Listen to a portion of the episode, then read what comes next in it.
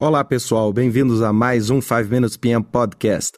Bem, essa semana eu fecho o ciclo aí de três podcasts sobre o programa de negociação da Universidade de Harvard, não é? respectivamente o terceiro dia do curso, é, onde os professores tiveram a oportunidade de dar uma série de dicas com o que eles chamam de high bargain techniques, ou seja, quando você está negociando com uma pessoa que tem uma forte tendência a, a barganhar, a negociar, ou seja, a jogar um jogo extremamente forte, às vezes ríspido, dentro de uma negociação. Então, como a gente falou no primeiro e no segundo podcast, né, o grande segredo é saber aonde você está e quais são as posições que você tem. Ou seja, a partir do momento que você sabe qual é a sua melhor alternativa para um acordo negociado ou seu BATNA, você sabe exatamente qual é o pior cenário, qual é o pior ponto que você tem dentro de uma negociação. E lembre-se de, um, de algumas dicas que eles me deram que eu quero compartilhar com vocês, que eu achei todas elas sensacionais. A primeira coisa, sempre quem faz a primeira oferta coloca uma âncora na negociação, ou seja, a partir do momento que você fez a primeira oferta, por exemplo, você está negociando um determinado prazo e você é que está fornecendo esse prazo, você fala 30 dias, automaticamente vai ser impossível amanhã você falar 32 dias. Ou seja, você ancorou o seu ponto. E o que se espera da outra parte é que ele também ancore o ponto dele. Ou seja, você falou 30, ele falou 20, então a sua zona de acordo e a sua negociação vai estar exatamente entre esses 20 e esse 30. Então, a primeira coisa que a gente precisa entender é o seguinte: o grande problema da negociação é quando você não sabe se existe uma zona de acordo.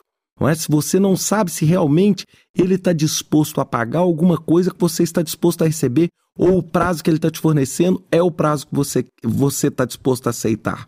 Então, é lógico, uma grande estratégia é sempre tentar forçar o outro lado a fazer a primeira oferta, porque a partir do momento que ele fez a primeira oferta, ele ancorou do lado. Agora, é, se você não sabe, tente de todas as formas evitar a sua primeira oferta. Agora, se você não tem né, é, outra alternativa, normalmente a gente tem uma técnica. Né? Como é que eu faço uma primeira oferta que assim não vai ser, é, vamos dizer, indecente? Não é? Como é que, por exemplo, eu estou precisando negociar um prazo, aí eu chego, ah, então eu vou fazer uma primeira oferta, meu prazo é 30, eu vou fazer uma oferta de 300 e você simplesmente foge da negociação porque a sua primeira oferta ancorou a negociação num ponto muito distante. Então, a dica que eu aprendi lá e que eu adorei é: qual é a primeira oferta? É o mais alto valor, dependendo se você vende, né, se você está numa, ou o mais baixo valor que eu consiga justificar. O segredo está na capacidade que você vai ter de justificar racionalmente, ou seja, se você pediu 300 dias, você tem que ter um racional, conseguir colocar no papel e justificar para outra parte por que, que a sua primeira pedida é 300 dias. Se você não consegue justificar, não jogue esse valor.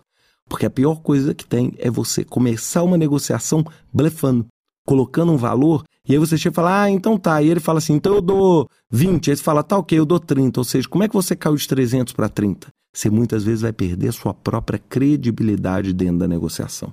E isso vai ser toda a moldura da negociação. Então, ou seja, o mais alto número que eu consiga justificar. Sempre tendo uma justificativa racional, preferencialmente matemática, tangível, óbvia, clara, não é um sentimento, não é uma justificativa assim, ah, eu quero esse preço porque eu quero esse preço. E, importante, não faça longas ou concessões grandes dentro de uma negociação, porque isso mostra falta de seriedade. É, é igual eu, por exemplo, quando eu ando na, nas lojas eu vejo assim, 70% de desconto, eu fico assim super é, constrangido muitas vezes, porque eu falo assim, peraí, se a pessoa consegue reduzir 70% de desconto, significa que ela estava ganhando pelo menos 70% a mais. Então, cuidado, porque o seu ponto é, tem que ter uma flexibilidade, mas ele tem que ter uma flexibilidade pequena, porque senão você perde a sua própria credibilidade. E sempre lembrando que quando você dá um ponto e a outra parte dá outro ponto, existe sempre o chamado midpoint, ou ponto do meio. É uma, uma lógica racional, não é uma lógica de divisão. Ou seja, entre o seu intervalo e o intervalo da outra parte, você faz o quê? Você simplesmente divide aquele intervalo ao meio e tenta achar um meio termo.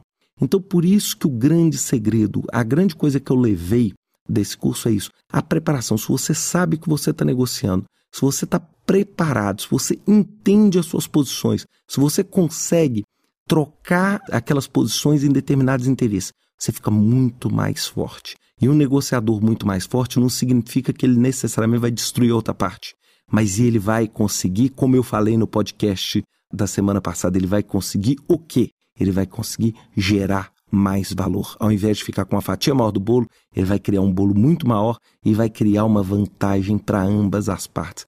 Essa é a chave de toda essa escola de negociação, ou seja, colaborar para resolver o problema e criar valor para ambas as partes. Bem, pessoal, com isso eu fecho essa série de podcasts. Desejo a todos vocês muito sucesso, muitas negociações e muito valor para todos vocês. Até a próxima semana com mais um 5 Minutes PM Podcast. Até lá.